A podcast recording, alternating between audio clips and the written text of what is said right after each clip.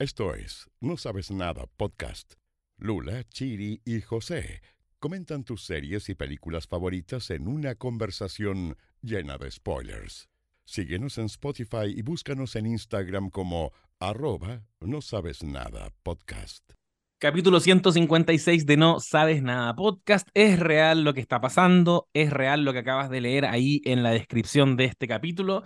El No Sabes Nada, que ha tenido razones de peso para no poder reunirse en estas semanas, está de vuelta para hablar de Barbie.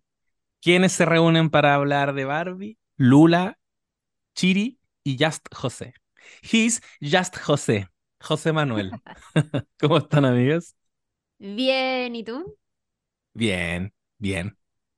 Viviendo el Mira, Barbenheimer. En verdad, ninguno de nosotros está tan bien, pero no mentira. importa. Estamos bien para este Saltémonos esa podcast. pregunta. Sí, Si es supieran. Dejémoslo para en. otro ¿est- podcast. ¿Están? Sí, estoy. Estamos aquí dándole, conchetumare, vamos Chile. Vamos Chile, conchetumare, que se puede. Oigan, yo tengo una pregunta A ver, eh, a propósito de Barbie. Perdonen que lo sorprenda, yo sé que esto no está en la pauta, Mm. pero ¿cuál es la relación que tienen ustedes con las Barbies? ¿Jugaron a las Barbies? jugué, Jugué. caleta, ¿Ale? pero caleta. Ya, bueno. Caleta. Igual em, jugué, a ver, yo era más como de jugar con Barbie que jugar con guagua. Nunca me gustó jugar con guagua, jugar a la mamá y toda esa weá. No está ni ahí. Pero sí tenía muñecas Barbies con las que jugaba, no tenía muchas. Y, mm, y un poco de pobre igual. Porque, mm, eh, por ejemplo, yo veía que eh, tenía una amiga, mi compañera de jardín, la Melanie. Y la Melanie tenía la casa de Barbie, tenía el auto de Barbie, tenía puras weas que yo no. O sea, como que no me iban a regalar jamás. Y, pero sí, onda, todas las navidades o los cumpleaños era como, ya, ¿qué vas a querer? Y yo como, quiero la Barbie tanto, ya, dale, ¿cachai? O como, me gustaría esta Barbie. Y era como, ya, ok. Y me las ingeniaba para armarles una casa. Por ejemplo, ocupaba los closets de mi casa para armar como una casa que tuviera niveles, ¿cachai? Como... Buena, 100%. ¿No? 100%. Y bueno, puedo decir una wea también. Ya, filo. En esto, en estos momentos procedo a sacarme los zapatos porque yo no tenía auto de Barbie, pero sabes Ah, cómo me las sí, ingeniaba. Sí. Los autos y ya si teníais patines era como una locura. Tiene patines ese, un auto, pues, ya no hay nada que. Tiene ruedas, filo. weón. Y la Barbie iba acá. Es que era, bueno, era perfecto porque cabía con sus patas que eran extremadamente largas, además. Puedes Entonces era mostrarlo de nuevo como el auto perfecto. para hacer un pantallazo y poner en redes sociales la chica Nada, explicando cómo eran.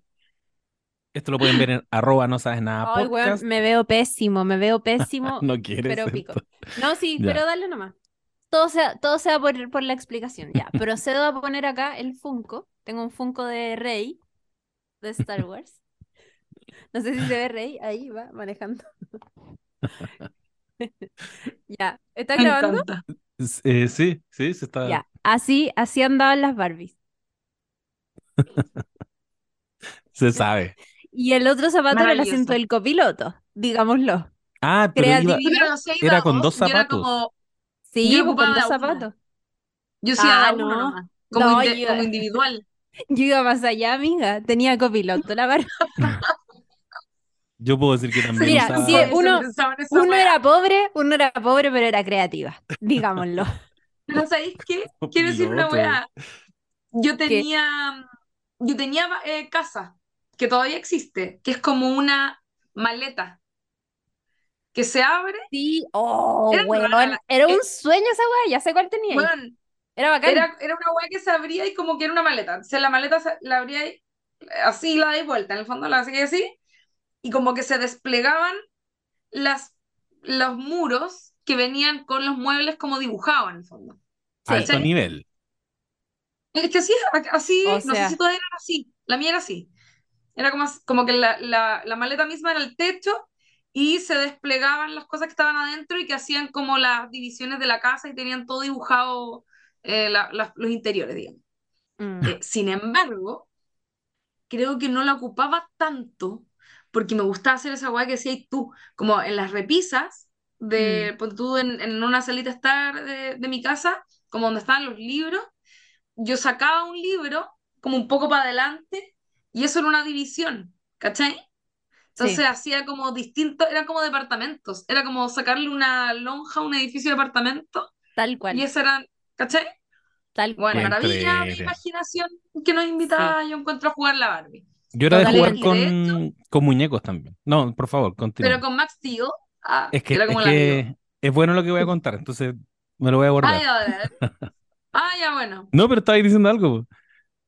Ah, no, iba a decir que, mm, que yo siento que la Barbie, eh, y que de hecho lo comenté después como con las personas con las que fui a ver la película, porque mm, yo sé que había gente que Barbie como que las les hizo daño, como que las insegurizó porque eran muy perfectas, pero a mí Mm, me pasaba que yo nunca jamás me hubiese imaginado como de como, como mm, querer ser como la Barbie, ¿cachai? Porque era una muñeca igual rara, era como muy larga, tenía, no sé, po, eh, como que no era eh, eh, anatómicamente correcta y yo creo que eso lo tenía muy asimilado. Entonces no me problemaba esa parte. Sin embargo, siento que me invitaba a ser muy creativa con weas. Esto mismo que decimos de las casas, como y una obsesión que yo tenía era eh, encontrar cosas como de la vida real, porque en el fondo ya me regalaban Barbie, weas, pero tampoco era que tuviera todo de Barbie. Como que mm, ha- había un límite. Eh, entonces era como agarrar cositas de la vida real, pero que yo sentía que podían como funcionar en el mundo de Barbie. Un ejemplo básico, como una, una col de Bruselas puede ser una lechuga o un repollo para la Barbie, ya como ese tipo de weas. Las cositas Pero, pero chiquititas. weas no orgánicas, obviamente, sino que cosas que, que podía tomar prestadas como por más tiempo. Y weón, tenía caleta de, tengo, tengo, deben estar por ahí en alguna parte, caleta de cositas y era como que mi frase típica de la vida, hasta muy adulta, era como, oh, cacha, como para Barbie, como porque andaba todo el tiempo buscando weas, ¿cachai? Eso sí, era todo. Oye, Sí, totalmente. La piscina, por ejemplo, era el lavamanos o el lavaplato o alguna fuente gigante donde se pudieran tirar piquero, eso seguro.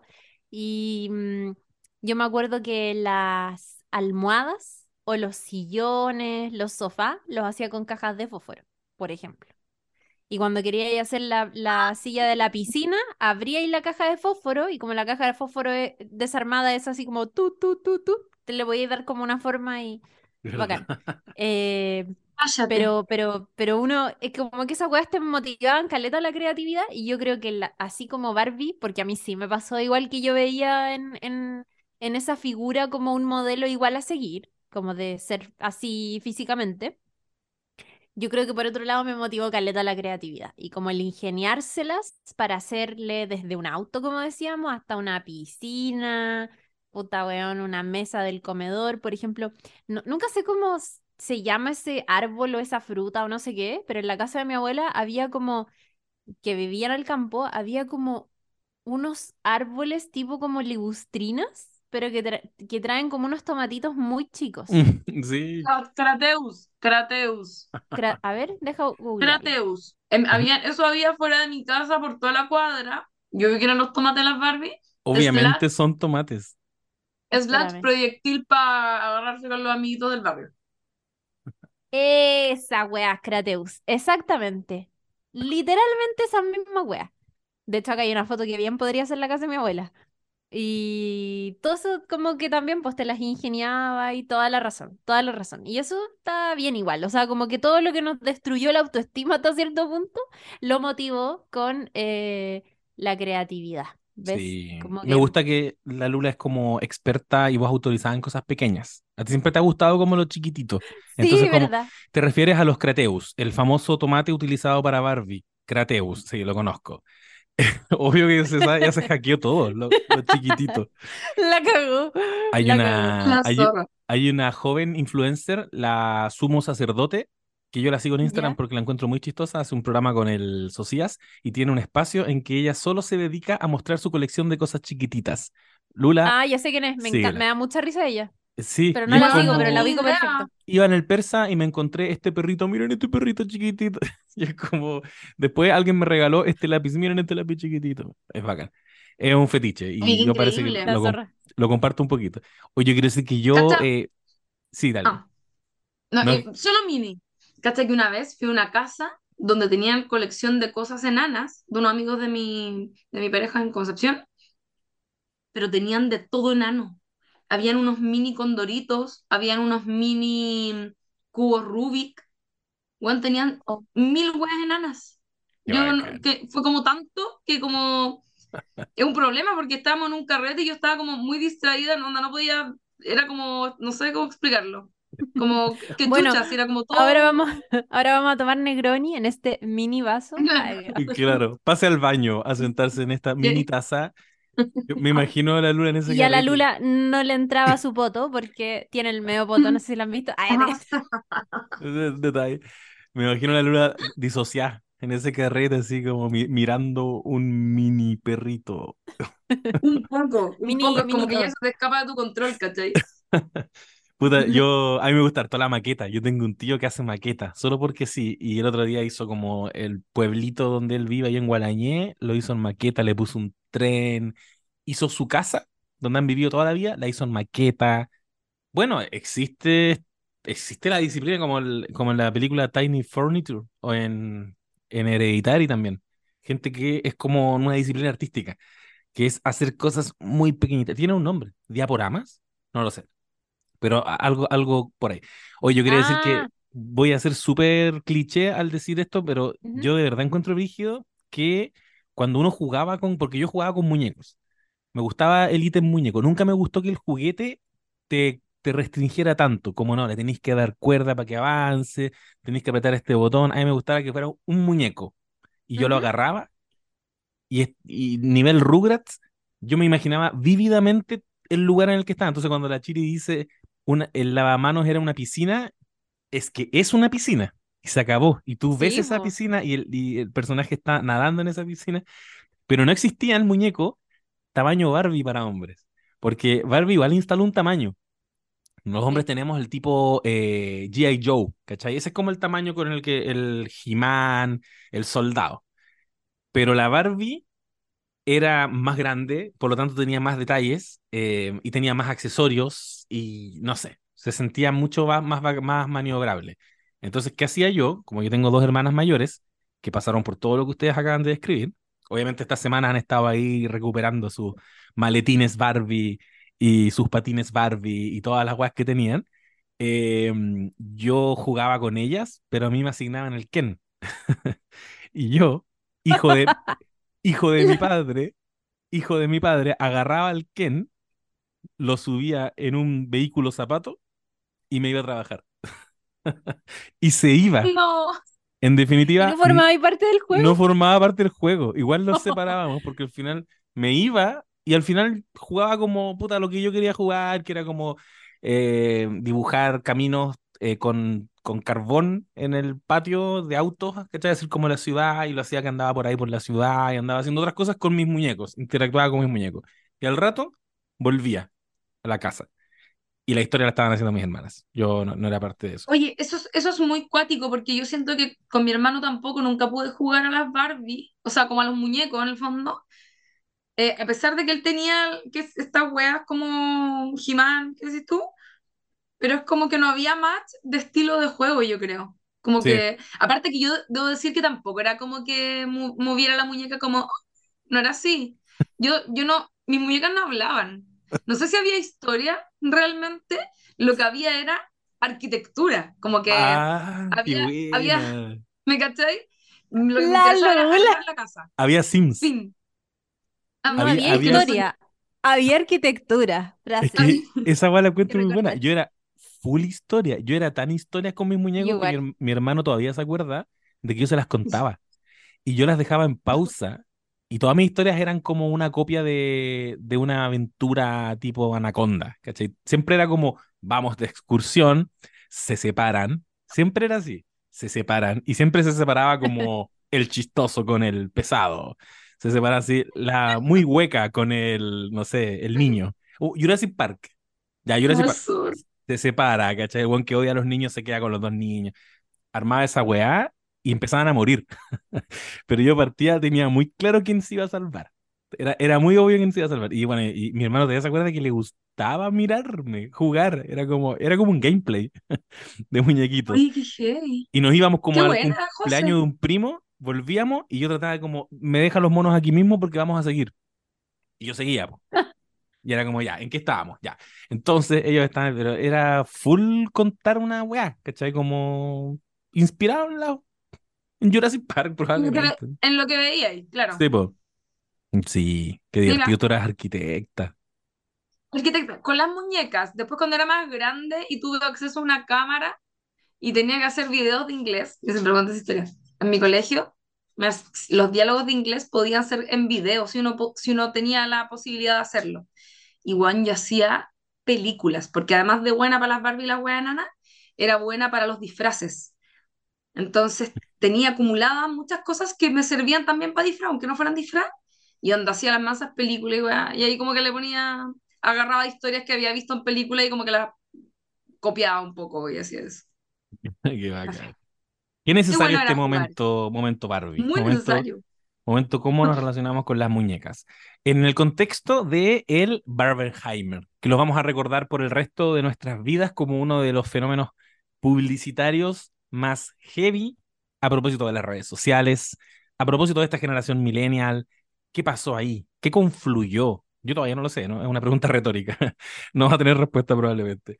Pero ¿qué, qué ocurrió que, que, que de pronto eh, fue tanto, pero tanto el fenómeno de, eh, del rosado y de volvernos locos y de hay que ir a ver esta wea desesperadamente?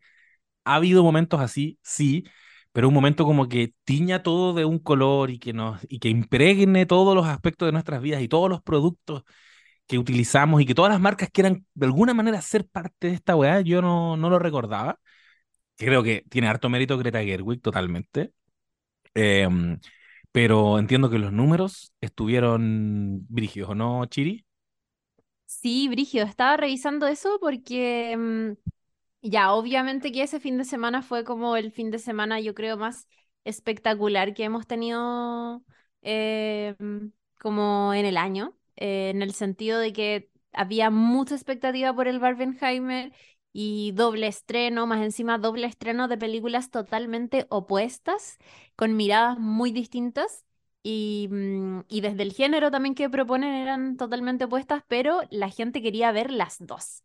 Y se había creado muchísima expectativa en torno a eso. De hecho, eh, nosotros, por ejemplo, la fuimos a ver en los, fuimos a ver la- las dos películas en los primeros días en que se, se estrenaron. Em, yo fui a, mm, a la premiere de Oppenheimer y no fui a la premiere de Barbie porque no me invitaron. En su lugar decidieron invitar a Katy Barriga. eh, y no No Sabes Nada Uh, podcast, digámoslo. Sí, digámoslo. Eh, digámoslo. Eh, pero igual, como que fui a ver eh, Barbie el jueves, entonces ya el día viernes tenía como hecha la tarea, entre comillas, y a muchas personas también les, se les presentó ese desafío, pues como de, bueno, no, este fin de semana es fin de semana de ir al cine, porque hay que ir a ver Oppenheimer y hay que ir a ver Barbie, y cuál vamos a ver primero, parece que Oppenheimer voy a quedar como sad, entonces, filo, vamos a ver esa primero y después vemos Barbie. Incluso habían notas de prensa que te recomendaban qué película ir a ver primero, como que se armó un pauta loco en los medios así durante mucho rato, hasta ahora, que siguen, que ahora ya se está empezando a hablar un poco con spoilers y como que se está hablando más abiertamente de tal escena de la película o no sé qué. Eh, y sin hablar también como de la campaña publicitaria que hubo, que también fue como brutal. Eh, y acá tengo las cifras, po. Por ejemplo, em, de partida hay que decir que Greta Gerwig hizo historia porque Barbie recaudó 356 millones de dólares en el fin de semana de estreno. En to- esto es en todo el mundo. Y eso la convirtió en el mayor debut de una película dirigida por una mujer. Eso está Qué wea más la zorra. Sí. Onda haciendo historia brígido y, y evidentemente que Barbie superó el desempeño de, de Oppenheimer. Ahora igual Oppenheimer tenía menos salas y también eh, tenía restricción de edad. Entonces, ah, no como Barbie, que era como para todo público, entonces eso igual marca una diferencia. Pero aún así, em, eh, se hablaron de, de las dos películas y de hecho en la previa no sé si se acuerdan que incluso había una polémica por Misión Imposible eh, que, que era como, mm, oye, repartámonos bien las salas de IMAX que hay disponibles en el país para que toda la gente pueda ver las tres películas en IMAX o que las salas estén bien repartidas. Y mm, incluso Tom Cruise estuvo haciendo como lobby en la industria y todo.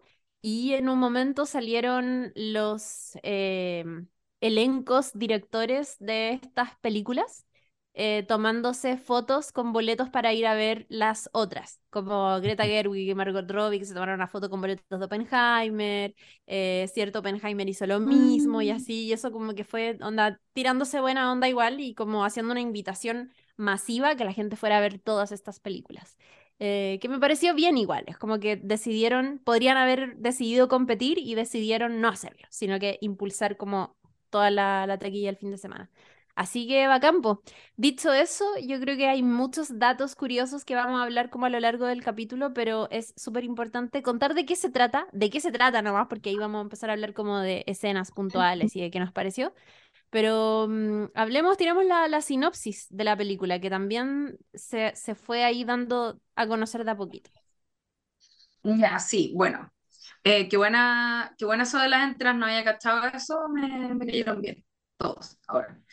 Em, bueno, lo que ocurre en la historia, principalmente y, un poco en líneas generales, es que Barbie vive en su Barbieland. ¿ya? La, historia parte contándote como mm, un poco a modo de comedia, tiene un narrador en off que es Helen Mirren, em, que empieza eh, contándote sobre, sobre este mundo de Barbie y cómo, y la primera talla buena yo encuentro que se tiran es que Barbie con esto de hacer eh, Barbies profesionales, ¿no es cierto? Como Barbie presidenta, Barbie doctora, la- todas las profesiones que tiene Barbie solucionaron el- el problema del patriarcado en el mundo y el feminismo reina y como que parten un poco de esa premisa.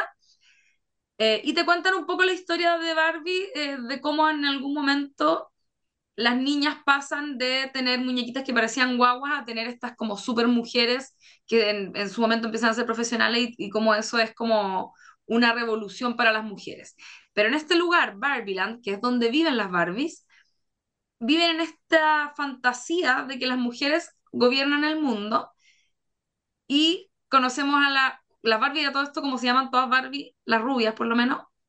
em, como que te- se llaman todas Barbies y eso está planteado de esa manera, pero hay una Barbie principal que es la que conocemos que es, es Margot Robbie, que es la protagonista, y ella en algún momento empieza como a funcionar mal, a mal funcionar. Y lo que ocurre es que toda su fantasía de Barbie, que es como, funciona igual que como, no sé cómo explicar esto, es como que funciona igual que cuando uno juega con una Barbie, que no habían escaleras, por ejemplo, entonces bajan del techo al suelo como volando, y todas se llaman Barbie, son estupendas y hacen todo bien, y son todas profesionales, y como que son todas amigas y viven en un mundo de fiesta permanente, sin embargo, esta Barbie empieza a mal funcionar y empieza con unos pensamientos como eh, no sé si catastróficos es la forma de decirlo, pero es como eh, fantasías asociadas a la muerte incluso. Mm. Entonces, eh, eso empieza a tener otro tipo de repercusiones en su vida, como por ejemplo que se le aplanan los pies y ya cosas así que empiezan a cambiar su, su claramente, de manera muy evidente, su, su vida de Barbie. Y a partir de eso, nace la inquietud de tratar de solucionarlo y por lo tanto, para eso tiene que viajar al mundo real y de donde su humana, que entendemos que en el fondo cada, cada Barbie, no, esto en realidad no lo dicen, como que qui- quizá ahí hay algo medio extraño, pero se supone que cada Barbie como que tiene su humana y hay algo proyectado ahí. Eh, y claro, entendemos que, bueno, no, no sé si decir esto con spoilers, si tengo la sensación de que este capítulo lo va a ver gente que no vio la película. No, pero, Pero pero viaja con al- spoiler. Spoilear, ¿Pico? nomás. Ya. Sí. viaja al mundo sí. real, se encuentra con su humana, que, bueno, este es el spoiler, no es la niña, sino que la mamá de la dueña del juguete, Wow. que es America Ferrera, Betty la Fea en la versión gringa, y que, eh, claro, ella está deprimida, está con una mm, eh, relación muy conflictiva con su hija, porque su hija es como preadolescente, entonces como que la está odiando y ella está- se siente muy sola y como que su recuerdo bonito era cuando jugaba a las Barbies con su hija, básicamente. Y ella es la que como que le está transmitiendo esto a esta Barbie. Y cuando Barbie llega al mundo real, llega acompañada de Ken. Y Ken es un nada. De hecho, la publicidad era eso, ¿no es cierto? Como ella lo es todo, él es solo Ken. Bueno, los Ken son unos hueones que no tienen asunto en el mundo de Barbieland, no tienen poder de nada, es tal cual como es Ken en la, en la vida real, digamos, como en el, en el juego, que es como un hueón muy accesorio solamente, y cuando él llega al mundo real y cacha que los hombres en el mundo real la llevan, queda así peinado para atrás, y es como, vuelve al, al mundo de Barbie y es como cabros, no saben nada, hay una hueá que se llama patriarcado, nos la merecemos, y lo empieza a aplicar en el mundo de Barbie. Entonces, hay como, hay como tres líneas distintas que creo que yo eh, tomé de, de, de, esta historia, que es, por un lado, la historia de Barbie con sus pensamientos y como tratando de resolver su problema eh, físico, por así decirlo, como adaptativo a su mundo. Por otro lado, Ken con su asunto del patriarcado y América Ferrera y su hija. No, perdón, o sea, el personaje de América Ferrera. Es como que lo van a hacer tan chido. Um, y eh, a ver. Creo que lo tenía yo por acá, te, te quería ayudar. No, no, no tengo. Gloria. ¿Qué cosa? Pero... Ah, Gloria. Gloria, Gloria. Gloria. Gloria con su hija, ¿no es cierto? Sasha. Y eh, entonces esas tres tramas eventualmente confluyen como en un clímax que, en fin, como que vuelve las cosas un poco a su normalidad, pero también hay un tema con Barbie teniendo una, manifestando como humanidad, con, eh, cuestionamientos que son muy humanos, ¿verdad? Cuestionarse si es que nos vamos a morir o, o como cosas más complejas son muy humanas. Entonces eso como que se le traspasa y hay todo, que fue lo que a mí más me gustó a todo esto, que hay toda como una cosa media mm, existencial de ella en, en como qué quiere hacer con la vida, al fondo. Eh, eso, voy a dejarlo hasta ahí como para que vayamos metiéndonos en los temas, porque obviamente algo que ocurre, lo voy a tirar así como a la, al- a la a discusión, em, es que hay un componente muy grande de feminismo discursivo dentro de la historia, pero que está financiado igual por Mattel. ¿Cachai? Entonces como que hay, yo siento que ahí hay como un, hay un pimponeo como súper, eh, incluso manipulador, me atrevería a decir, de todos estos temas, y de ahí quiero comentar otra cosa, pero no sé qué tienen que decir sobre esto por ahora. Perdonen si me compliqué en el comienzo de la explicación, pero es que me, se me había olvidado las, las secuencias iniciales que están tan buenas. Esa de la, de la niña jugando con la muñeca guagua, excelente. Sí, bueno, que esa, ese se había adelantado, ese, ese pedacito hace varios meses. Eh, y cuando salió ese adelanto fue como, ya, bueno, esta weá va a ser, eh, va a homenajear al cine dentro de como mm, sus posibilidades y dentro de su universo y estilo. Y esa es como una referencia a Odisea en el espacio, ¿cierto? Que, que en su momento fue súper comentada y que habían videos comparativos y era todo como igual, igual, pero solo Pues es trasladado a tal un... cual. Es tal cual. Y Sí. trasladado como a un plano de Barbie, y así hay, hay otros momentos que también referencian como otras películas, qué sé yo, no sé. Matrix, por ejemplo, es como quizás la más evidente, eh, que es en, en sí mismo como, solo que ahí e- es un viaje distinto porque Barbie está como en un mundo de fantasía y tiene que entrar a este mundo real. Eh, y está Barbie rarita y le da a elegir como entre la eh, zapato con taco y como la chala como para caminar, la sandalia plana. Eh, y así otras referencias como a la cultura pop que están muy buenas. Yo de hecho creo que mi, mi chiste favorito es como toda la secuencia de mansplaineo que hacen los, los Ken, de Kensplaineo. Eh, que la talla del padrino, ¿cierto? Como, mm, bueno, todos esos momentos para mí fueron como, sí, lo del Snyder Cut, todos esos, esos momentos fueron como de alta risa. Y yo tenía mucha em, expectativa en el sentido de que quería ver qué iba a hacer Greta Gerwig desde la dirección, pero también me, me causaba mucha curiosidad ver qué iban a hacer como con la historia de la película, porque yo no, no lograba entender. Era como, ya, onda, Barbie se- como que va a querer ser humana, pero ¿cómo van a hacer esa wea? que era como que estaba muy curiosa. Y aquí quiero eh, hacer como una... mm, eh, con el José nos estábamos preguntando antes de grabar el capítulo, ¿cuándo es que se anunció este proyecto? Y se anunció exactamente el 15 de julio del 2019. Onda, Cacha. fue como antes del estallido social de Chile, para que se hagan una idea. Estaba Antes de la terminando of Thrones. Imagínate, esta- ese año terminó Game of Sí, Thrones. por esos meses, de hecho. Brígido. Bueno, ¡Qué fue, imagínate, en esa, en esa época. El 2019 salió Mujercitas, que recordemos le, le, le dio una mm, nominación eh, como mejor guion adaptado eh, a Greta Gerwig y dos años antes ella había estado nominada como directora por su trabajo en Lady Bird, que fue su película debut, y mejor guion original también por la misma película. No ha ganado nunca, pero ha estado nominada tres veces eh, esa vez y antes estuvo nominada a los Globos de Oro por Frances Ha como mejor actriz. Eh, de hecho, como ahí punto aparte, como quisiera decir que Greta Gerwig es parte del sindicato de directores, del sindicato de guionistas y del sindicato de actores, que en estos momentos, sobre todo los actores como SAG AFRA y el sindicato de guionistas está ahí como en huelga desde hace varios días. Em, ella lo apoya totalmente, por cierto, y, y nada, pues como que yo tenía mucha expectación en ese entonces y encontré, fíjense, la nota del 15 de julio del 2019, Variety.com, que anuncia y dice Greta Gerwig y Noah Baumbach coescribirán Barbie. Será protagonizada y producida por Margot Robbie. Chao. Y ahí te dicen que Warner cerró este trato con Mattel Films y que eh, se, como que hay mucha expectación de lo que puedan hacer estos dos guionistas, que recordemos son pareja amorosa, pero también pareja creativa, tienen, tienen un hijo, de hecho, eh, han hecho familia.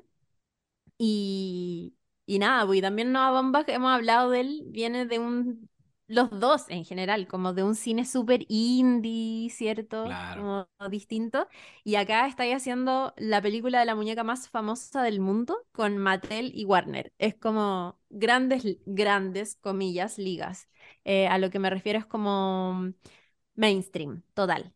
Eh, y creo que a mí me sorprendió la historia que contaron igual eh, porque mm, em, y yo igual me sigo preguntando cómo chucha la dejaron hacer igual esa película. Como que es, es una película que igual dice varias veces feminismo, dice capitalismo, dice patriarcado, em, Sí. en una película que igual es infantil. Y eso me causa curiosidad. Como que no, no sé si es, no sé si es un valor en sí mismo, porque a estas alturas del, del tiempo, igual creo que ya son palabras que están, no sé si manoseadas, pero que son palabras que se han vuelto bastante normales, como decir empoderamiento femenino, que era como Claro. que igual ahora tiene eh, como varias lecturas y que incluso llega a ser un poco molesto. Como decir dignidad. em, O sea, claro, yo, es que yo, yo iba a decir eso, yo, yo creo que sí están manoseados, pues yo creo que efectivamente esta es la prueba probablemente más, em, más explícita de que el feminismo vende, de que es un producto ahora, digamos, eh, y todo eso, como que, o sea, Mattel está detrás de, ¿cachai? Como que ya una, una marca grande de, de un- la muñeca más importante del mundo probablemente eh, está financiando esto, fue la película que más recaudó, como que toda- todas esas cosas.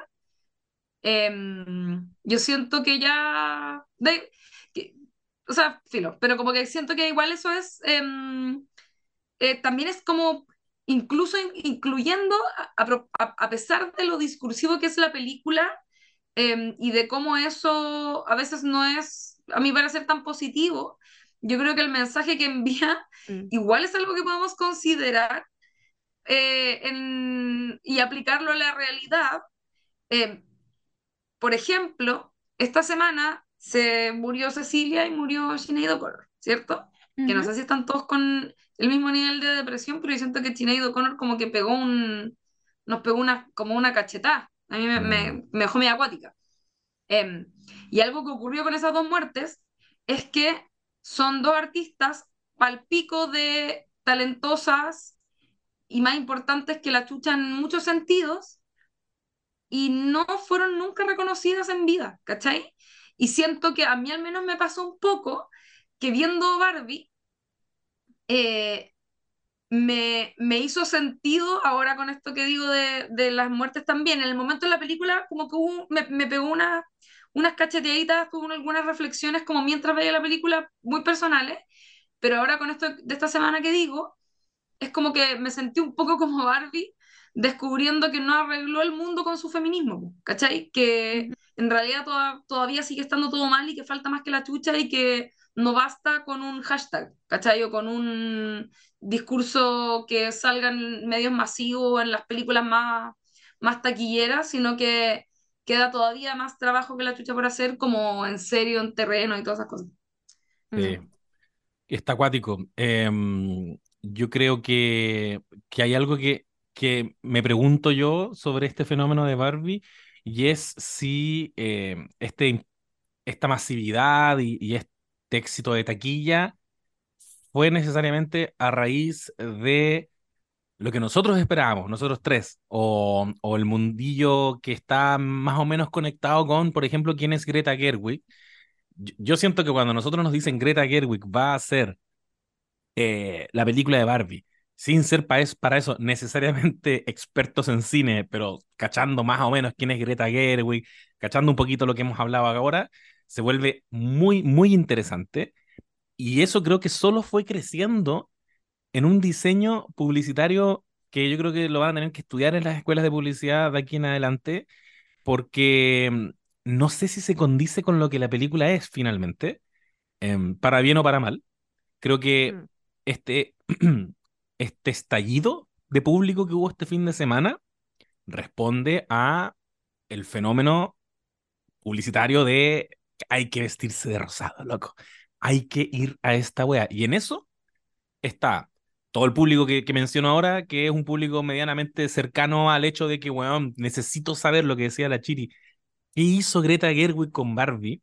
Los trailers no decían tanto. Hubo un momento en que el trailer ya dijo todo, pero ese, ese como que lo empecé a ver y no lo quise ver entero. pero yo, yo me encontré con esta, esta realidad de que ah, hay un mundo de Barbie y hay un mundo real, pero me encontré como en el cine.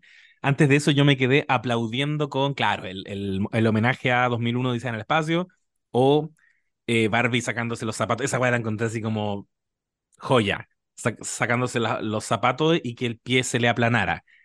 Pero era un nivel como medio abstracto igual, pues era como, ¿qué me está queriendo decir Greta Gerwig? Esta loca que es tan inteligente, ¿qué está construyendo en su laboratorio de feminismo? ¿Cachai? Como, ¿qué fórmulas está haciendo? Eh, y con eso llegamos muchos, pero muchos otros, como decía, llegaron y muchos, y la gran mayoría llegó porque, están reivindicando o al menos le están haciendo un muy digno homenaje a nuestra muñeca Barbie, conche tu madre. Qué importante que fue. Busquemos nuestras Barbies que tenemos escondidas, que tenemos guardadas en el baúl, vistámonos de rosado, Katy Barriga en patines en, el, en, el, en la van premier, ¿cachai? Pero igual me pregunto qué pasa con Katy Barriga cuando se sienta.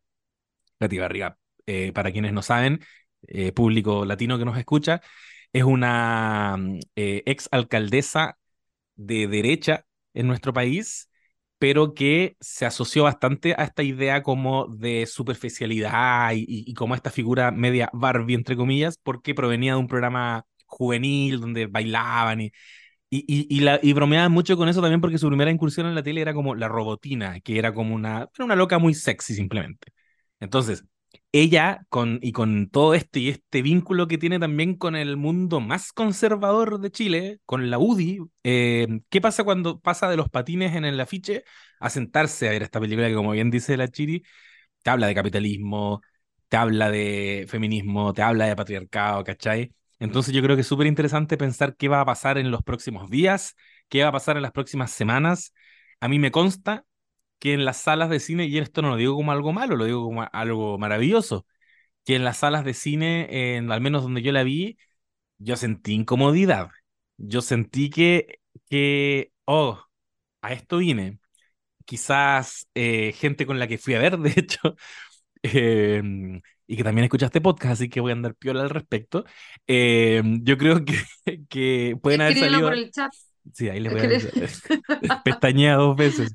Yo creo que ahí, ahí les voy a... eh, de- ahí, por ejemplo, percibí como, ah, esta película me quería huevear, parece. Y yo muy aquí con mi polera rosada. Y parece que me, me querían huevear, ¿cachai? Entonces, ese fenómeno lo encuentro maravilloso. Yo creo que esta película empezó, como decía la Chiri, en julio del 2019, cuando se anuncia que Greta Gerwig va a dirigir Barbie. Y todo lo que ha pasado antes del estreno es parte de la película. Eh, y, y lo que nos pasa cuando nos encontramos con esta película también es un fenómeno muy, muy atractivo, que es, yo creo que todos estamos igual, como ya, por fin, ¿qué es Barbie la película? Y para mí fue una muy buena comedia, que es algo que no esperaba. Yo, yo no sabía qué esperar en realidad, pero no, no, no le cachaba la mano cómica a Greta Gerwig tan, tan directamente. Ni Lady Bird ni Mujercitas, que son las que yo he visto, eh, dan cuenta de eso, ¿cachai? Lady Bird tiene, tiene como intuiciones cómicas, pero, pero esto es humor de, de- derechamente y con bits Tení, cómicos. tení razón con, con, Mm. con lo de que es una gran comedia y que no es algo que necesariamente uno se estuviera esperando. Mm, Yo tampoco sabía, o sea, no, no me imaginaba que iba a ser una eh, comedia súper chistosa. Eso no me lo esperé ni cagando. Pero sí recordemos que la Greta Gerwig igual viene como de ese mundo más indie. La, la- bueno, tiene esas películas más mainstream que son las que mencionaste tú recién, que son las que dirigió ella sola, digamos, y que como que está, eh, tuvo nominación al Oscar y todo eso. Pero ella venía del Mumblecore, que igual tenía una weá como mucho más relajada, eh, con un- más comedia también, otro tipo de comedia, pero, pero sí, eh, y, y- y retomando un poco también eso que decía la Chiri antes, como que también era medio raro pensar en Greta Gerwig dirigiendo Barbie, siendo que ella venía de este mundo tan indie, tan tan indie, porque es como, ella venía de la weá más indie de Estados Unidos, como una weá donde no habían, no habían guiones descriptivos en detalle, era como, eh, creo que esto lo hablamos en todo caso en el capítulo de, eh, de Mujercitas que pueden buscarlo por ahí, pero claro, era como un tipo de cine muy, muy independiente donde eh, se llaman Mumblecore porque hablaban así como al natural, por así decirlo, como que se ponía el tema pero hablaban al natural. Em, sí, yo me reí caleta también en todo caso. Me, creo que Mm. eso fue lo que más disfruté también de la película, que tenía buenas tallitas. Ahí te- diré mis críticas al guion, pero encuentro que está muy divertida, como harto chiste también a propósito de que se tomaba estos, de estos temas, como feminismo y, y cosas eh, que es- están en, boca de todos todo el tiempo de- en los últimos par de años. Ya se instalaron, quiero decir, de manera oficial en el discurso como social y, han cambiado un poco el, sentido común de, los tiempos, ha cambiado y, lo incluye al feminismo. Entonces, como que todos sabemos lo que es patriarcado, todos sabemos lo que es feminismo, todos sabemos qué cosas son chistosas de el mansplaining y todas esas cuestiones. Como que eso estaba, mm, estaba divertido, lo- los chistes que hacían con eso, me pareció. Mm, Sí, fue mi momento favorito de la película, porque más encima siento que dialoga mucho con weas incluso que hasta hace poco han estado como siendo viral en TikTok, sobre todo, por ejemplo, el, el chiste de- del padrino. Em, es muy como fue, siento que fue como un viral, que, que yo me tuve varias veces en TikTok, que era como cuando, no recuerdo cuál era la dinámica exacta como de este, de estos videos que hacía la gente, pero cada uno lo adaptaba. Y era como que tú en el fondo te, te, te, te hacía ahí, no me acuerdo si te hacía ahí como la weona o te reía y pedía ahí que te explicaran una weá que claramente sabís o que sabís que los weones van a disfrutar explicándote, ¿cachai? Como por ejemplo El Padrino, que es una weá en general bastante como masculinizada. O también, a mí me encanta Star Wars, pero también entiendo que como que igual son, son terrenos que han tenido una dominancia masculina y que son fandoms, muchos, que se caracterizan por ser medios eh, como masculinos tóxicos, ¿cachai?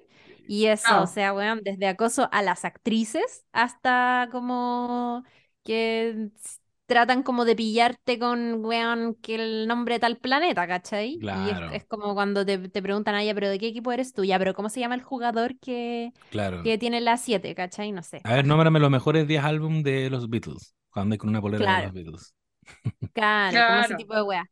Eh, y también me pasa que hay un, hay un chiste que hace eh, Greta Gerwig, que yo me sentí profundamente como interpelada, eh, porque en esa, en ese momento de los, de los Kensplaining, eh, ya sale este chiste como del padrino, y también eh, hay otro que dice como, que habla como, eh, como te voy a explicar la importancia de Stephen Malkmus y cómo esto se relaciona con Lou Reed.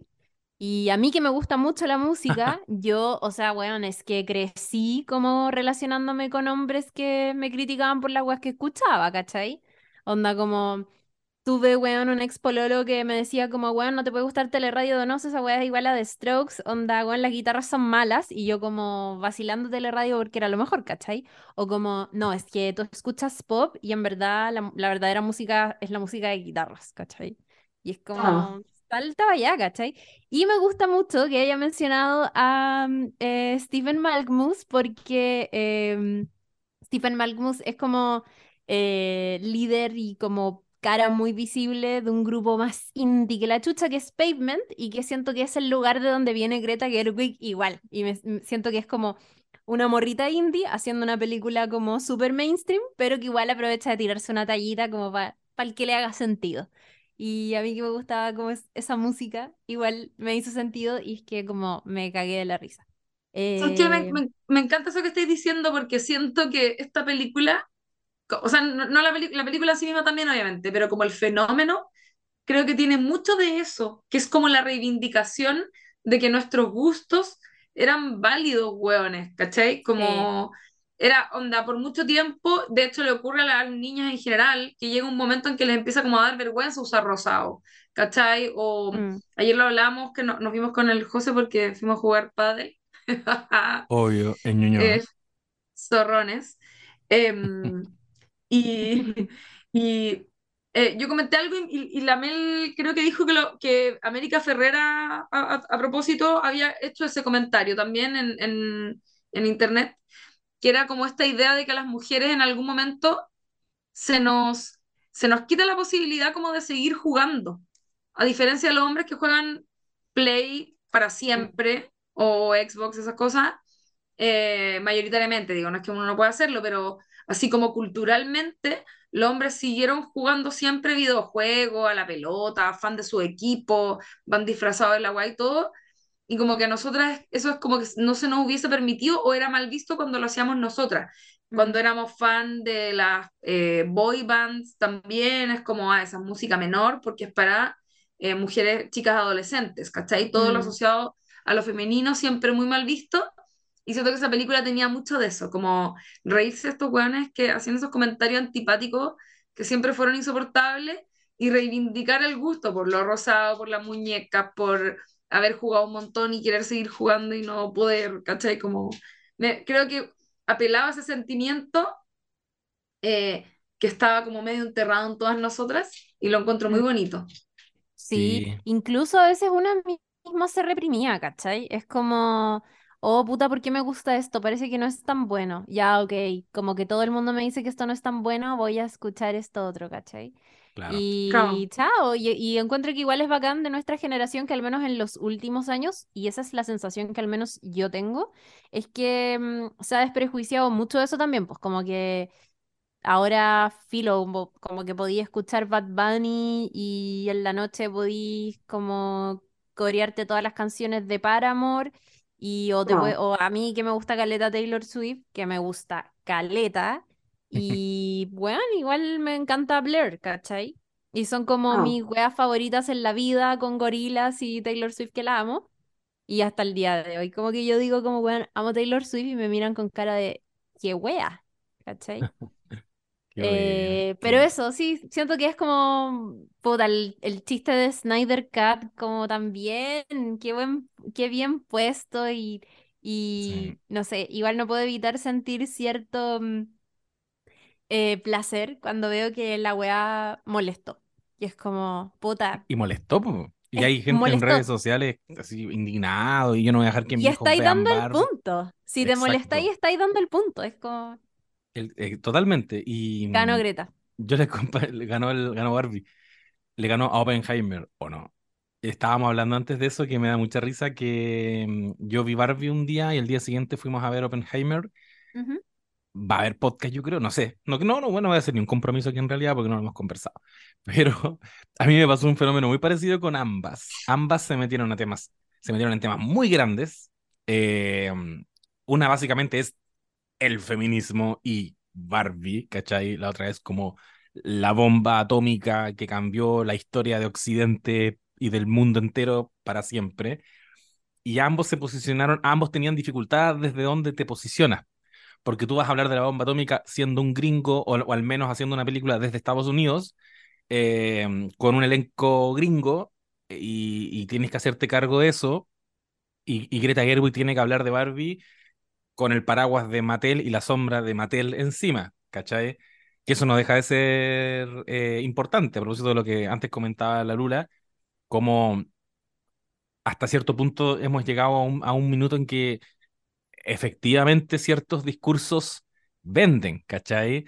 De eso nos hablaba ese capítulo 15 Millions of Merit de Black Mirror, cuando el loco va a la tele y dice que se va a suicidar y se dan cuenta de que esa weá genera un rating brígido, entonces lo contratan para que vaya siempre a hacer como que se va a suicidar, ¿cachai? Como incorporar el discurso y, en fin, eso ya es como una conversa que hemos, que hemos tenido bastante. Y en una escena de Oppenheimer, eh, Emily Blunt, le, esto no es ningún spoiler, Emily Blunt le pregunta a Robert Oppenheimer así como directamente ¿Me puedes explicar, por favor, qué es la física cuántica? Y con la Mel nos miramos porque nos costó sacarnos de la cabeza la idea de que no era un chiste. Como, bueno, venimos de Barbie y esta es la escena del mansplaining y el weón empieza así como, como Jeff Goldblum en Jurassic Park cuando explica la teoría del caos. Como, sí, mira, bueno, la física cuántica es todo lo que nos rodea, está en este vaso que nos separa, pero también está en nosotros dos cuando nos unimos. Y era como, corte, están en la cama. Eh, me dio mucha risa eso y como ya dialogando hasta ese punto de las dos películas y estaba pensando ahora recién a propósito de todo lo que ustedes estaban comentando y de ese inicio, ese, esa referencia a 2001 Odisea en el espacio, que dicho sea de paso, la Mel me comentaba que escuchó como asientos más atrás a un weón como explicando que eso era 2001 Odisea en el espacio. Ya que- No, Amigo. Espera un poco porque te van a hablar a ti mismo en unas escenas más. Era como, esto es de Stanley Kubrick, es una referencia a 2001 Odisea en el espacio. Como, gracias. Eh, y, el, y el hecho de que, bueno, eso representa un poco como eh, este hueso que se convirtió en una herramienta y que esa herramienta finalmente se convirtió en un arma. Y pensaba, ¿no es finalmente eso lo que le pasó a Greta Gerwig cuando le pasan Barbie en sus manos?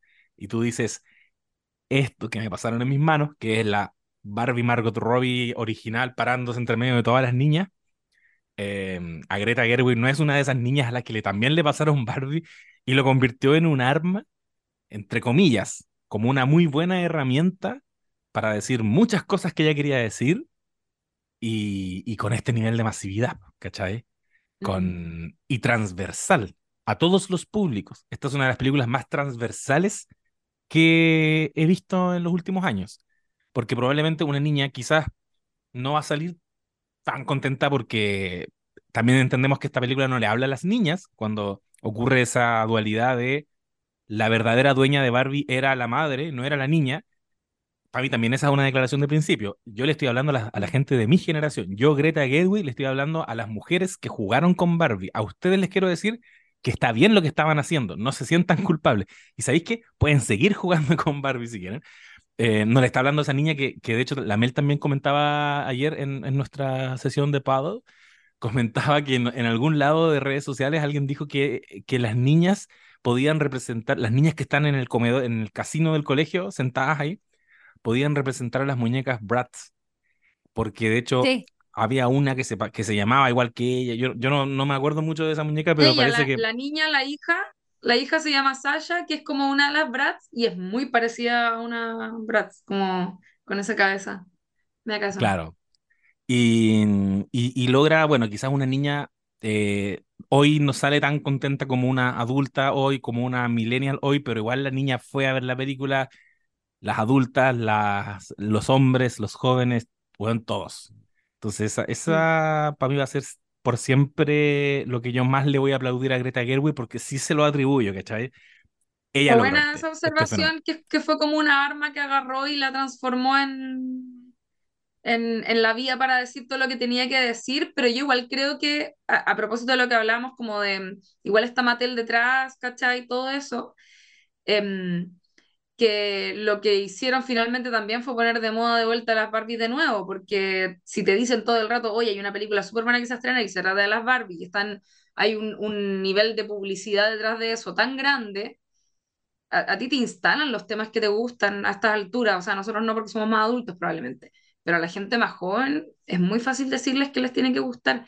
Y yo me fijé, yo tengo sobrina, em, tengo una sobrina de 15 y otra, la otra tiene como 11 o 12, o está por cumplir los 12. Jamás, no sé, no creo que tengan Barbie, no, no lo sé, pero también están en el hype de la wea, ponte tú, ¿cachai? Mm. Metidas como eh, tomándose Claro. fotos yen- yen- yendo a ver la película, yendo de rosado, todo, ¿cachai? La misma dinámica que, que hice yo eh, finalmente, y que su mamá. Oye, ¿sabéis que la, la, la o sea, el análisis que haces tú, José, eh, lo hizo también un periodista de Rolling Stone, ah, que entrevistó a Greta Oh. Gerwig y que le, le preguntó sobre eso y, y bueno, quiero recomendar mucho esa entrevista. eh, se llama El cerebro detrás de Barbie dentro de la mente brillante de Greta Gerwig, em, que la hizo eh, Brian Hiatt, así creo que se dice su apellido. Y bueno, yo leí esta entrevista y, y dije como, oh, weón, qué chucha, Greta Gerwig es como la persona más inteligente del mundo, siento. Como una inteligencia no matemática, sino una inteligencia sensible, detallista, astuta, palpico. Y me y, y la leí incluso antes de ir a ver la película, entonces iba también como con esa cierta expectativa. Y fíjate que el periodista le pregunta precisamente y le dice, eh, sé que eh, tiendes a resistirse a las a resistirte a las interpretaciones autobiográficas, pero cuando Barbie dice, ya no quiero ser una idea, algo de eso realmente me recordó tu transición de una actriz eh, a una escritora y directora. Y Greta Gerwig le dice, oh, ¿sabéis qué? Sí, es divertido. No se me había ocurrido en absoluto, pero ahora que lo dices, claro, cuando estás dirigiendo algo tienes que ser un poco estúpido contigo mismo o un poco inconsciente. Y sí, ¿sabéis qué? Tenéis toda la razón. Eh, pero, y, y como que dice, pero es cierto, weón, sí, es totalmente cierto. Eh, y nada, como que me encanta que incluso el viaje mismo de Barbie es un poco lo que le pasa a ella como yendo a dirigir esta película. Em, en esa, en esa misma entrevista también cuenta, por ejemplo, eh, sobre cómo se llega a hacer una película como esa, que, que igual tiene como una gran corporación detrás y todo. Eh, y el periodista le dice, oye, hay una escena encantadora donde Barbie le dice a una mujer mayor algo que nunca había visto en Barbieland y le dice que es hermosa. Y que está hablando de la escena en que Barbie eh, conoce por primera vez a una mujer mayor, porque mujeres mayores no hay en Barbieland, ¿cierto? Es como ¿Verdad? eterna juventud. Sí, po. Es precioso ese momento, y yo, yo escuché que lo habían querido sacarme encima. Sí, para la allá voy. la tuvo que pelear caleta. Ah, ya, dale, dale. Sí, para allá voy porque es muy linda esa escena y eh, ella le dice, oh, weón, amo esa escena. Eh, la mujer mayor en el banco es la diseñadora de vestuario Anne Roth, eh, ganadora del Oscar, y le dice, es una leyenda, es un callejón sin salida de un momento, en cierto modo no conduce a ninguna parte. Y en los primeros cortes, mirando la película, se sugirió, se me sugirió como, oye, bueno, podrías cortarla y si de hecho la cortas, la historia va a seguir igual. Y yo les dije, dice Greta Gerwig, si corto esa escena, no sé de qué se trata esta película. Y Ah. el periodista le dice, sí, pensé que era un momento absolutamente clave para el viaje de Barbie. Y ella le responde, le dice, así lo vi. Para mí, este es el corazón de la película. La forma en que Margot interpreta ese momento es gentil y muy natural. Hay elementos más escandalosos en la película en los que la gente dice, oh Dios mío, no puedo creer que Mattel te haya dejado hacer esto o no puedo creer que Warner Bros. te haya dejado hacer esto otro. Pero para mí la parte que no puedo creer todavía está, eh, que está en la película, es este pequeño callejón sin salida que no conduce a ninguna parte, la escena, excepto que es el corazón de la película. Y me encanta. Creo que es como una de las escenas que, que probablemente define más como la historia que se quiso contar. y que, que ha sido bien, eh, bien comentada. No sé qué les pareció Yo quiero momento. decir algo sobre eso. Me encanta Sí. lo que de de decir, como no sabía que había sido tan enfática ella en decir eso, solo sabía que había tenido que pelearla mucho, pero me imagino que ella, bueno, siendo directora y también actriz, que yo creo que esto que decís de su inteligencia sensible, para mí tiene mucho que ver con eso, como que una persona que escribe y está trabajando todo el rato con esa sensibilidad, pero Mm, también con la estructura. Alguien que dirige ya también está trabajando con la sensibilidad, pero también está fijado en la imagen y no sé qué.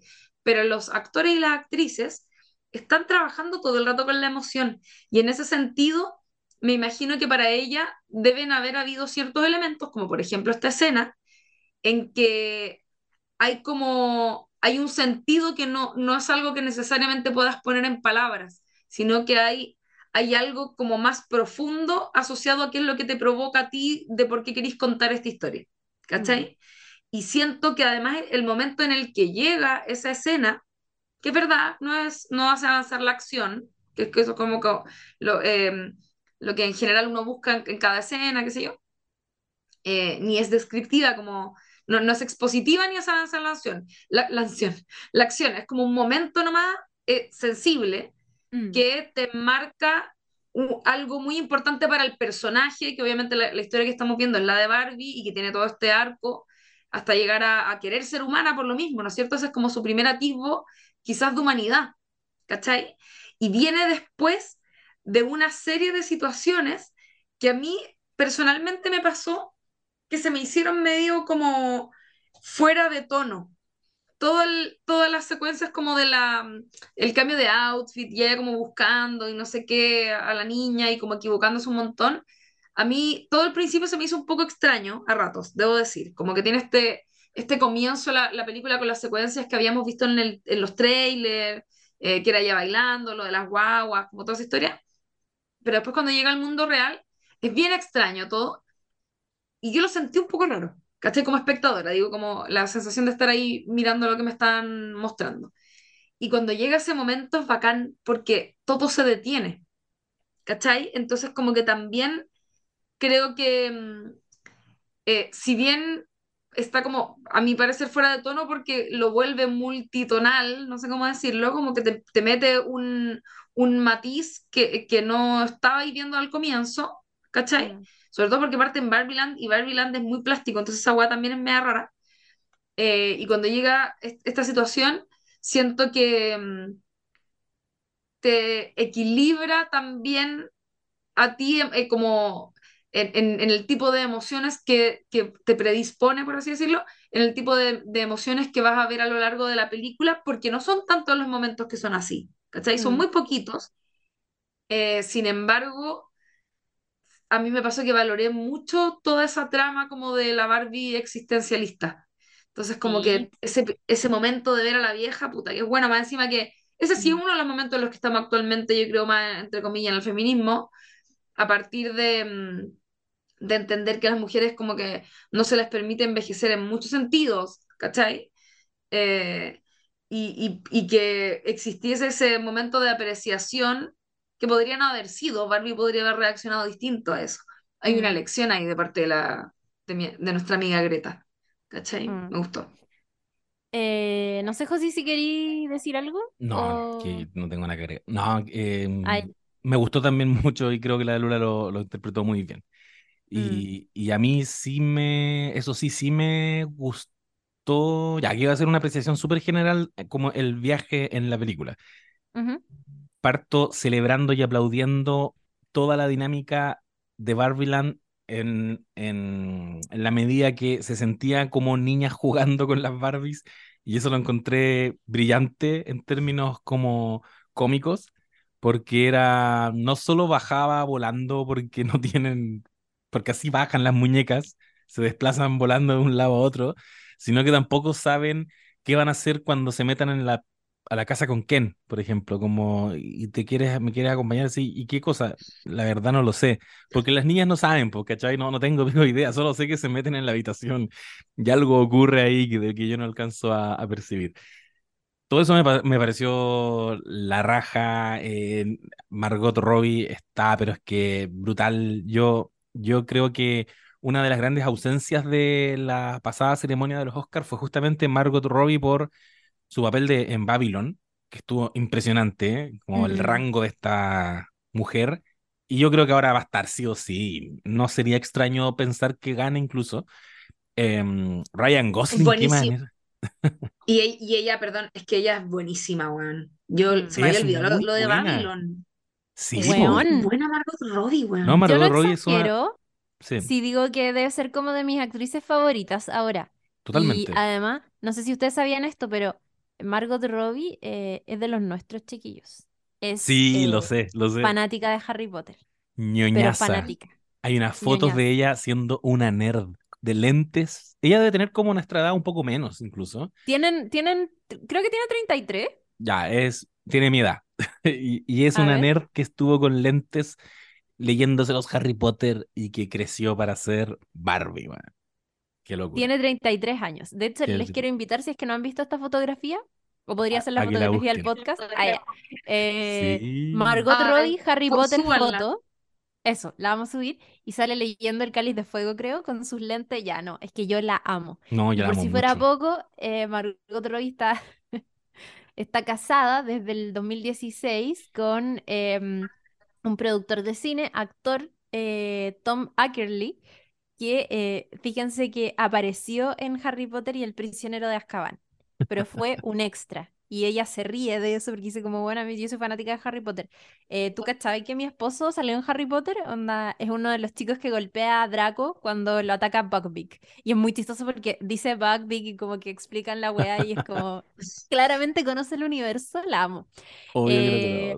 Pero sí, es sequísima. ¿Y sabéis qué? Yo, de hecho, aquí quiero repasar así brevemente nomás, pero para, me parece que es un recordatorio importante de las películas que ha hecho Margot Robbie y también como que siento que sirve para entender el, el rango, como se dice, de, de una persona como ella.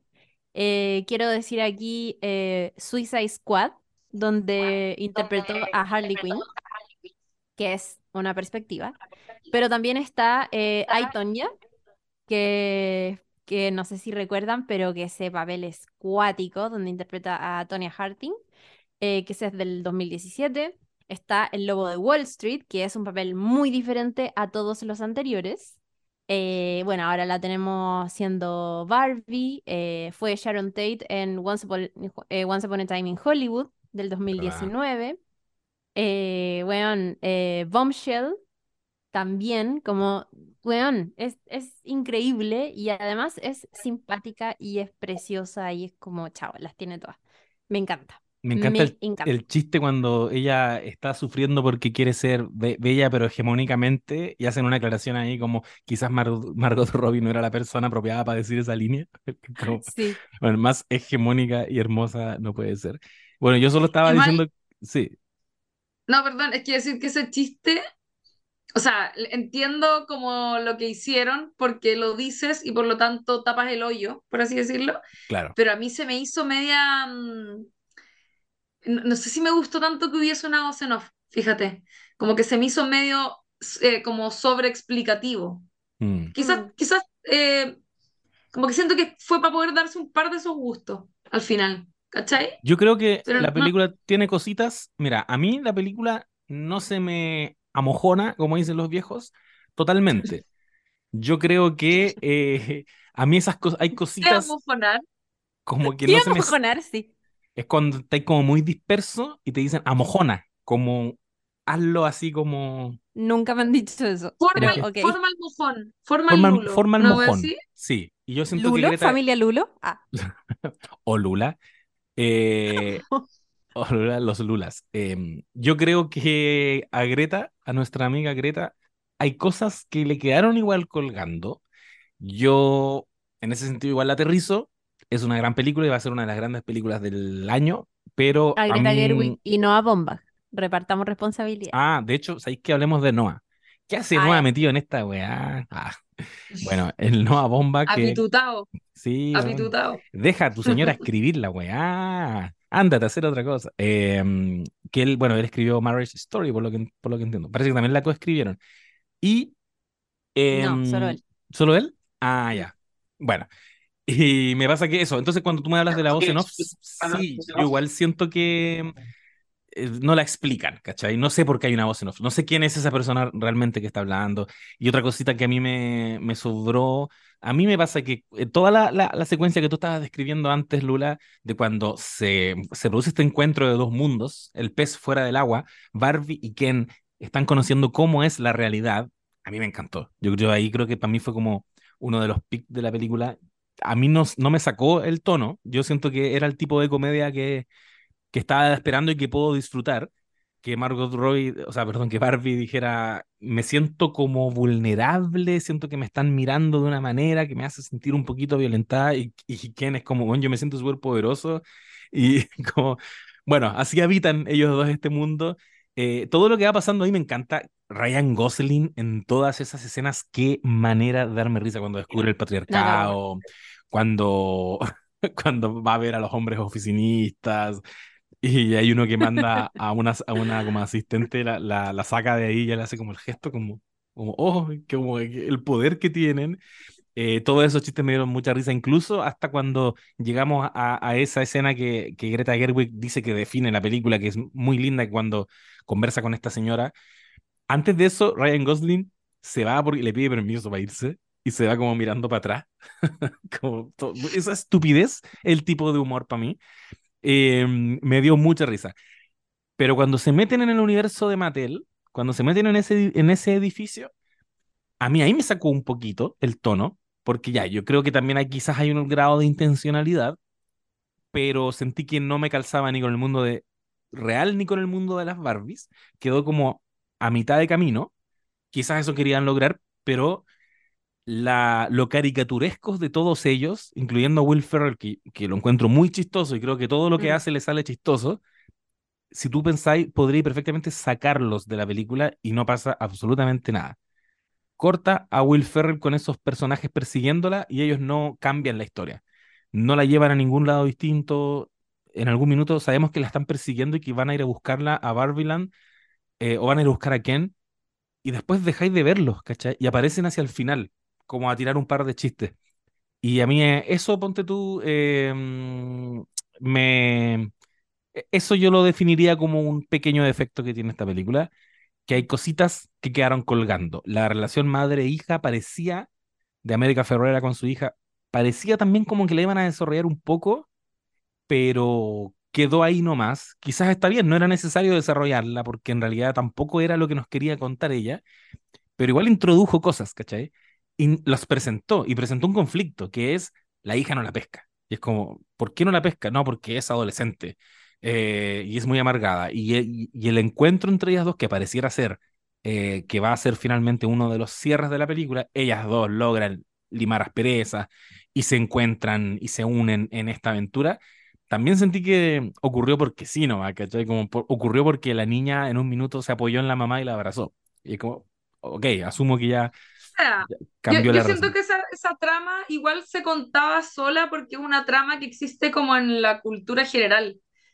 Como pensaba eso cuando la veía, como no era necesario que me la detallaran, esa historia ya la sabemos. Las cabras que mm. fui, bueno, no sé si a todos les habrá pasado, pero eh, hay un momento igual en que mm, eh, me imagino que hombres y mujeres, pero quizás más las mujeres con la mamá tienen como ese rollo que como que te distancia un poco, como que se genera se genera una, un reflejo muy patente de, de como quién podría ser y quién no quiere ser, y ahí como que ya la cagá igual, ¿cachai? Entonces como que no, mm.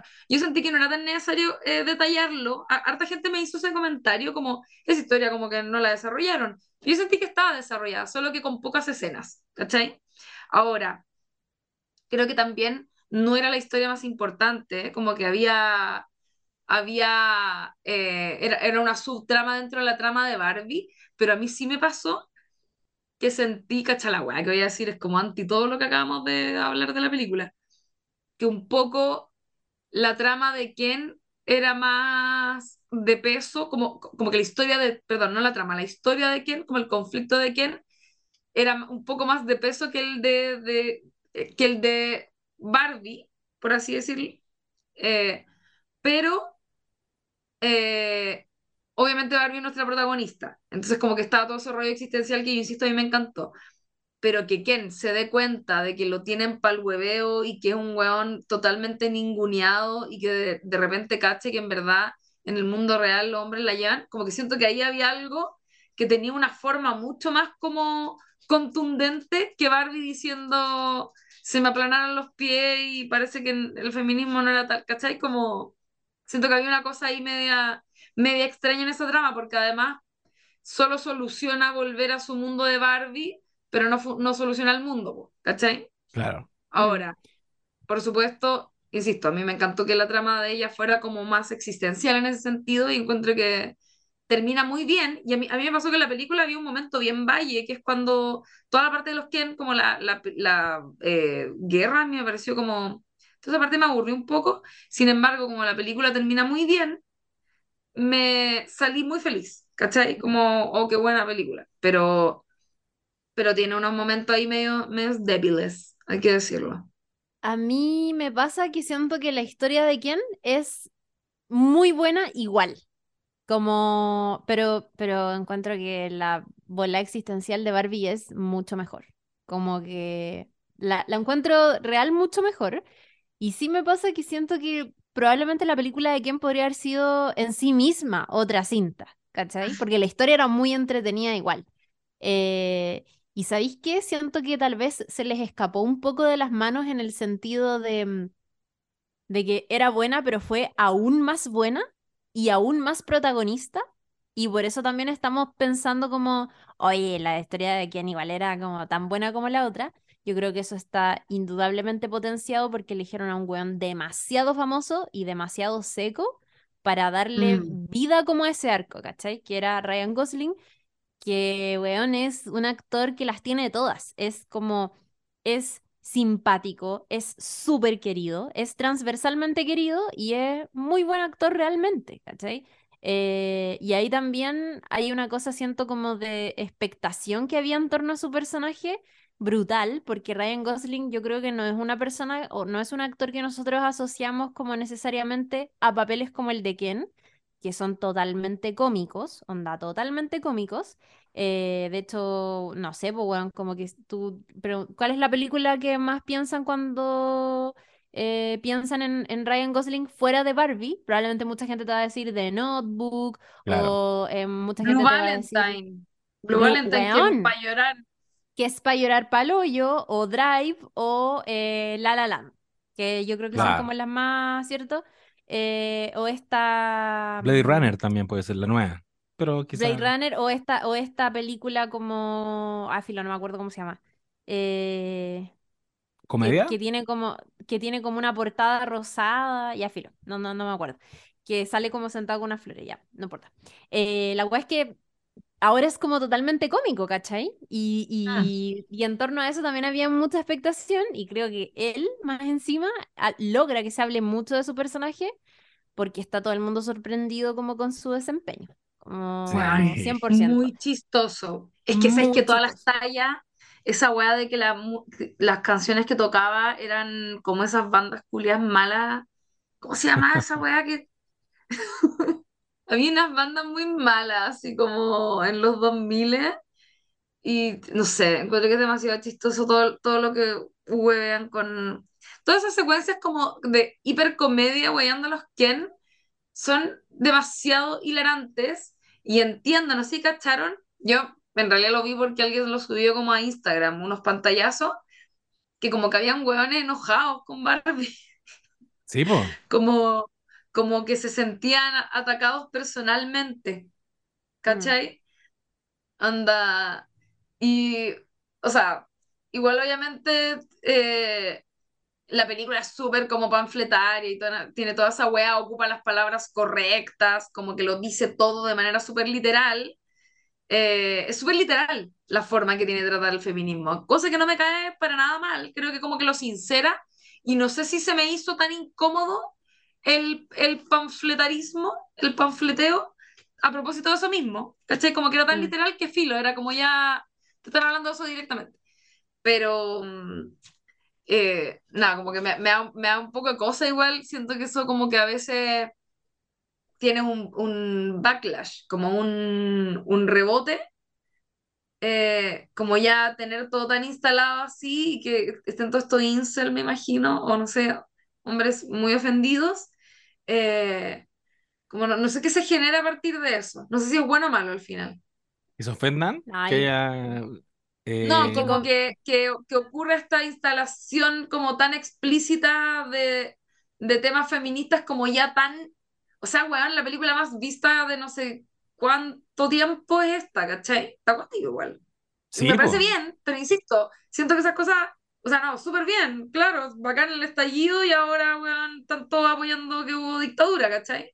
Es Como que no sé, no sé como, si es tan bueno, ¿me entendí? es como Como que siento que se instalan, Mm. cuando se instalan temas de manera ultrona, hay un, hay un latigazo ultrón de vuelta igual, Sí, porque eh, me, me pasó, de hecho eso le comentaba el otro día a la Mel, que me recordó, guardando las proporciones de que no tiene nada que ver una con otra, como al cine de Spike Lee. Cuando Spike Lee se mete en temas raciales, te mata a todos los blancos culeados y se acabó la weá y como que ¡pah! te lo dice on your nose, pero también es necesario que alguien lo haga porque por otro lado está Green Book mostrándote una versión un poquito más matizada o está Claro. eh, Black Panther, que es la versión de Disney de, de las luchas raciales, pero también está Spike Lee, ¿cachai? Dejando la zorra. Entonces sentí que Greta Gerwig como que hubiera tomado ese camino y yo también encuentro que ese camino no lo cuestiono, pero también tiene consecuencias, ¿cachai? Em, Sí, sí. cuando, pero es como político, es qué, qué camino, qué, qué vía vas a tomar tú para instalar tu discurso, vas a, a Y, hacer ruido y ese ruido te va a generar eh, un montón de gente enojada en redes sociales sí, y, igual yo no decía por la película específicamente, lo decía como por el ánimo de los tiempos. ya, como que existe esa película, nos da, nos dice un mensaje que me llama la atención en realidad. Eso no es como que una, hay una preocupación necesariamente detrás. te Me llama la atención. ¿Cachai? Como que, guau, no sabía que estamos igual también tan, tan en esa. Sí, Mm. pues. No, Sí. igual eso fue revelador. Es que también nosotros venimos de, del triunfo del rechazo, entonces nosotros ya pensamos que el mundo es de la- derecha y se acabó, y, y no es tan así. Eh, es eh, hay más matices. Em, oye, ¿cachaban que Am- Diablo Cody en 2015 iba a escribir el guion? Era una de Sí. las personas, Guau. ella es una de las que entró. Este proyecto lleva muchos años, está como desde Mm. de los 2000 y ella hace poquito, Mira, esta semana, explicó que abandonó el proyecto debido a la presión para desarrollar una historia con la idiosincrasia de estas películas y la falta de libertad creativa para trabajar el concepto de una anti-Barbie, que era la idea que ella Mm. quería, que quería instalar. Pasó, ah, Amy Schumer pasó por ahí también. Y, y partió también como en la lógica de no me dejan hacer lo que quiero hacer y terminó muy como en parece que tu película no era, no era un- qué no era- bueno que no. sí. Porque creo Amy que- Schumer escribe pésimo. Las películas que ha escrito ella son malísimos los guiones, malísimos. La Lula, la mató. Eh, no, pero eh, entiendo Mato. que Amy Schumer como iba a, a protagonizarla, ¿o no? O a escribirla. Entiendo que am- ambas eso Ah, perfecto. Eso Sí. chistoso igual. Mm. y Iba a Pero decir ya no, que, mm, Últimamente está fome esa buena. que bueno, yo creo que igual eso dice mucho, como que se hayan retirado porque no las deja, porque como que no les dieron libertad creativa y años más tarde, justo después de la oleada feminista, a Greta Gerwig la dejan hacer de todo, ¿cachai? sí, Como po. que también Claro. eso demuestra la conveniencia de los tiempos y como decía la Lula, puta weón, el feminismo está vendiendo finalmente. Y yo al menos siento que todos los chistes que hacen sobre Mattel y como esta cosa corporativa, eh, igual es como ya, filo, déjennos como el pico, si total vamos a vender, nos vamos a hacer ricos con la wea, ¿cachai? Sí, po. Paloyo. Eh, o sea, yo me compraría la Barbie Margot Robbie que va a salir ahora, me imagino, tiene que estar. Mm. Tiene que estar el Ryan Gosling. Yo- o sea, obvio que todos se van a volcar a adquirir toda la, todo el merchandising, pero, pero yo creo que ya nos estamos aproximando al cierre de este capítulo que siempre va a dar mucho más que hablar y eso está bacán. Eh, que la conversación siga. Vamos a hablar harto tiempo de esto. También hay harto que decir de Oppenheimer, pero ustedes ya saben, estamos en arroba no sabes nada podcast en Instagram. Yo personalmente estoy en arroba buenapic en Instagram. Y también estoy en TikTok como arroba José B Series. B con B larga de Bustamante. Y que también, por supuesto, hay un ingenioso y astuto juego de palabras con que veo series. Así es. Dos sentidos. Soy Greta Gerwig. Así es. Em, y ustedes, amigas, ¿dónde, dónde las encuentran? El Greto, el Greto. Hoy yo, eh, Lula la del barrio, puedo pasar un datito, es que tengo un proyecto nuevo para aprovechar. Yo no sé si la gente del No Sabe Nada estará enterada necesariamente, pero tengo un proyecto nuevo de mm, podcast, pero en realidad es más como tipo programa bizarro, late, eh, experimental, que se llama Bebesaurias. Y está, pueden encontrar en Instagram toda la información en bebesaurias-tv, eh, así como de televisión TV, bebesaurias-tv, eso. Mírenlo nomás, está por ahí en el YouTube, eh, comedia, chistes y conversación. Está divertido. Estado sapeando un poco Ahí y está, divertido. Son, son chistosas las cabras, son chistosas. Sí, Pura ordinaria es nomás. hay talento ahí. Y hay, hay, hay como personalidades diversas igual, que yo creo que esa wea es muy importante. Palomosa, Sí. qué manera de dar mi risa.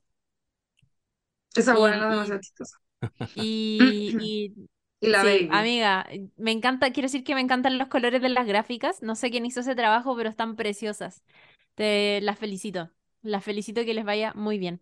Eh, yo, mm, a mí me encuentran en Instagram, Chirimoy Alegre. Tengo TikTok, pero no lo uso mucho. Igual lo paso. Misterio Latino. Eh, más que nada me dedico a favoritear videos y a darle like.